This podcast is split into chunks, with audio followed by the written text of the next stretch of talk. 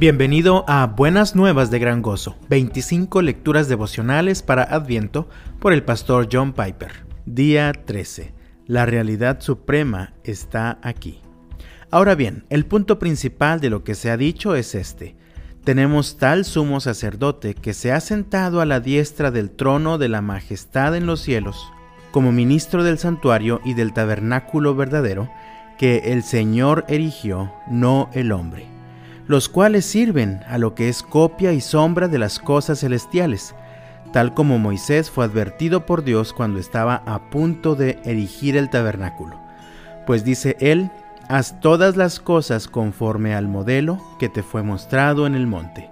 Hebreos capítulo 8 versículos 1 al 2 y 5. Lo hemos visto, pero hay más. La Navidad es el reemplazo de las sombras por el objeto real. Hebreos capítulo 8 versículos 1 y 2 es como un resumen. El punto es que ese sacerdote que se presenta entre nosotros y Dios nos reconcilia con Dios y ora por nosotros a Dios. No es un sacerdote ordinario, débil, pecador y mortal como los sacerdotes de los tiempos del Antiguo Testamento. Él es el Hijo de Dios, fuerte, sin pecado y con una vida indestructible. No solo eso, sino que Él no ministra en un tabernáculo terrenal con todas las limitaciones de lugar y espacio, y expuesto al desgaste y al daño de las polillas y las inundaciones y los incendios y la destrucción y los robos.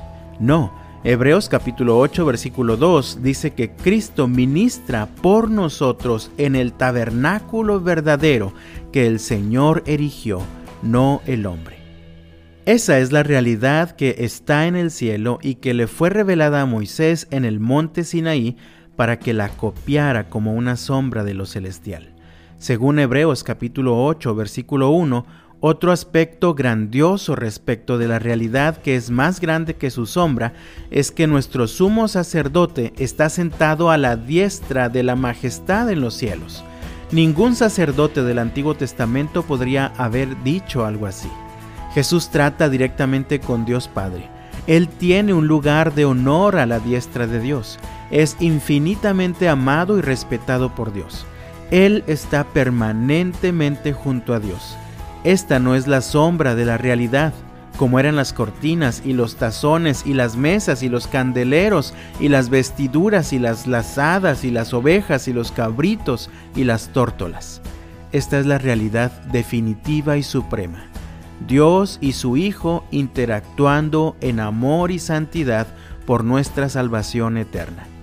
La realidad suprema son las personas de la Trinidad en una relación, trabajando una con la otra respecto a cómo su majestad y santidad y amor y justicia y bondad y verdad deberán ser manifestadas en un pueblo redimido.